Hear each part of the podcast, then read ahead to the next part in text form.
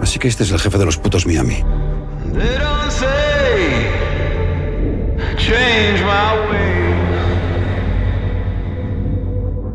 Cada vez que os ven aparecer con esas cazadoras, no saben si les vais a echar a los perros o les vais a dar de hostias. ¿Dónde vas a sacar la pasta que necesitas? Pues eh, estamos con Alex García en medio de la promoción del Inmortal, que es su nueva serie. Alex, ¿cómo estás? Pues, pues bien, hoy mañana de, de promoción, como bien sabes, así que dándole fluidez a la palabra. ¿Qué hace un canario como tú en una serie tan madrileña como esta? Pues mira, es muy buena pregunta porque no es la primera vez que hago de madrileño cerrado y, y, me encanta por otro lado, porque cuando llegué hace veintipico años a Madrid, si tú me escuchas el acento que tenía mi niña, te mueres. Así que, bueno, poco a poco, ya es verdad que llevo más años en Madrid que, que los que viví en Tenerife, pero no deja de también a mí extrañarme contar la historia de, un Madrid que no viví como, como, como, si fuera un madrileño más. Pero es verdad que Madrid es una ciudad que, que, que, cada día cuesta más encontrar un gato puro, ¿no? ¿Y has trabajado el acento? Porque yo que soy madrileño de barrio, aunque no se me note por el acento, soy de Carabanchel, tu personaje tiene ese acento de no solo de, de Madrid, sino del Madrid, del barrio, una cosa un poco tirada, una cosa un poco relajada, ¿no? Que yo creo que hay que trabajar mucho para que salga natural. Sí, lo ocurre mucho, vamos, lo ocurre tanto que mi primera propuesta asustó al director, a David Ulloa, porque quería que fuera una cosa muy cañera y como era época, y, y bueno, decidimos finalmente que fuera más suave para no hacerlo tan característico, ¿no? Y que fuera más lo que es, que es un que tiene su misterio, aunque, aunque le ves venir, ¿no? Como un toro bravo cuando embiste, eh, pero sin embargo no es tan para afuera como, como podía haber sido, porque hay muchos tipos de personalidades que podían encajar en este José Antonio. Y al final era una personalidad más observadora, ¿no? Que, que cuando tenía que hablar, hablaba y no, no, no era timidez, lo que, lo que tenía, pero sí que era eh, conservador, o sea, miraba hasta que hacía como un, como un lince agazapado y ya cuando, cuando saltaba el ruedo no había que lo frenara. Enseguida vamos con el personaje, pero antes tú has mencionado la época, ¿no? Vamos a los 90, a las pesetas, a esos, esos chándales que yo recuerdo ver por la calle. No, yo no me los he puesto porque no tengo mal gusto, pero eh, los veía por la calle. Eh, eh, había, una forma de moverse, había una forma de, mm, de, esperar, ¿no? Una paciencia en los 90, no había redes sociales, no había móviles casi, ¿no? O sea, era, era, era otro mundo realmente. Sí, Dentro de... Sí, es que podríamos hacer un programa entero sobre los 90. Es que es increíble, a mí me fascina la época. Eh, de hecho, sigo viendo cosas, ¿eh? es, es, es, un enganche que hay porque también me ayuda a entender aquella época, esta época. O sea, todo lo que se permitió en aquella época nos lo estamos tragando en esta época y muchos de los que estamos sin entender por qué. Y yo noté a los 90 y viendo a Jesús Gil rompiéndole la cara a uno en un estadio de fútbol y que luego eso se comentara casi jocosamente en los programas de televisión, entiendes muchas cosas. Al igual que lo que dices de los móviles. O sea, no hay nadie que eche de menos lo anterior. Quiero decir, que, que, yo digo, pues soltemos todos los móviles. Todo el mundo dice, ay, qué bien antes, ¿eh? que llegabas tarde y esperabas tranquilamente, ¿no? Al otro porque sabías que era algo, algo normal. Y ahora te llegan dos minutos tarde y dicen, me voy, que tengo otra cita dentro de 15 no sé dónde. ¿Cómo? Eh, sí, eh, para mí ha sido impresionante verlo, ver por un lado la locura que había en los 90 y por otro lado las ganas de disfrutar que tenía todo el mundo en los 90 y las ganas de creer que todo iba a ir mejor. Bueno, la, primera, lo primero que se encuentra un espectador al ver el Inmortal, que llega eh, eh, nada, en unos días a Movistar Plus, es eh, una carátula que dice los Miami eh, son una banda criminal que hicieron no sé cuál, tal cosa, tal, y va, y esta, bueno, es la historia de un poco del líder, ¿no? De los Miami. Eh, mmm, cuando hay un personaje real, entre comillas, porque lo de real aquí es cuestionable, eh, uno se aproxima, supongo, al trabajo con unas prevenciones que no tiene cuando es un personaje completamente ficcionado, ¿no? Eh, bueno, tanto que, no fue ni un planteamiento. Eh, yo desde el principio intuía que lo íbamos a crear, porque entre otras cosas me habían llamado a mí. Y ya te pones a googlear y dices, pues no me parezco mucho. Fue lo primero que sentí.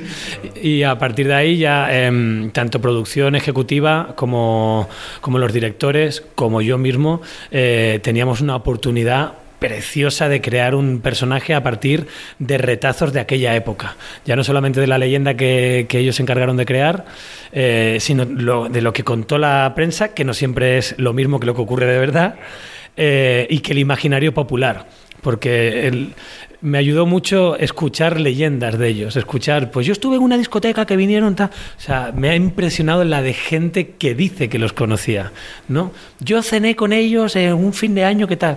Era íntimo amigo de mi hermano que tiene perros, que no sé cuánto. Y, y la gente poco a poco, a mí me encanta hablar estos temas con, con la gente, sobre todo creando un personaje, me fueron creando el José Antonio. Y yo veía que la leyenda que ellos habían creado eh, me iba impregnando de, este José Antonio, que es el que he creado poco a poco. Porque en el propio set habían, pues hablabas con un figurante que había vivido la época. Decía, joder, pues mira, has hecho antes un gesto que me recuerda a él, pero lo que hiciste es más de un colega que yo tenía. Digo, bueno, pues mira, me parece muy guay. Pues todo esto funciona. Y, y al final, entre todos, hemos ido creando un personaje que, que para mí ha sido una gozada, la verdad, interpretar. Ahora te preguntaré por qué has descubierto en esa investigación, pero primero sobre el personaje. Eh, lo que vemos en pantalla es un tipo que habla solamente cuando lo necesita, que, es casi como un, eh, felino, ¿no? Que va civilinamente observando dónde atacar, cuándo saltar. Esto, esto fue parte de esto te lo contaron que él era así que era un tipo mm, reservado que medía mucho sus distancias al menos en un primer momento de la serie em, no esto es creación nuestra sí esto fíjate que, que es mezcla entre el imaginario colectivo y David Ulloa. David Ulloa me llevaba mucho a, Frena y los caballos, sale, Frena. Recuerdo que rompimos muchos muebles ensayando la serie. No sé por qué. Porque al principio llegaba con toda esa energía y para, para mi gusto lo fácil es bajar.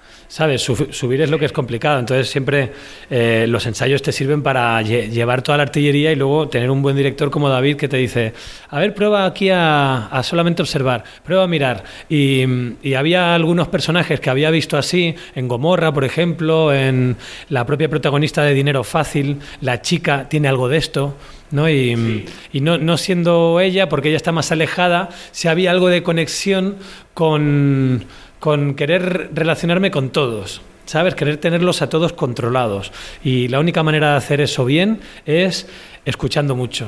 Eh, eso me lo llevo, por ejemplo, de José Antonio. El que, el que escucha y observa aprende constantemente. Y los españoles, sobre todo, morimos hablando. Así que me callo ya.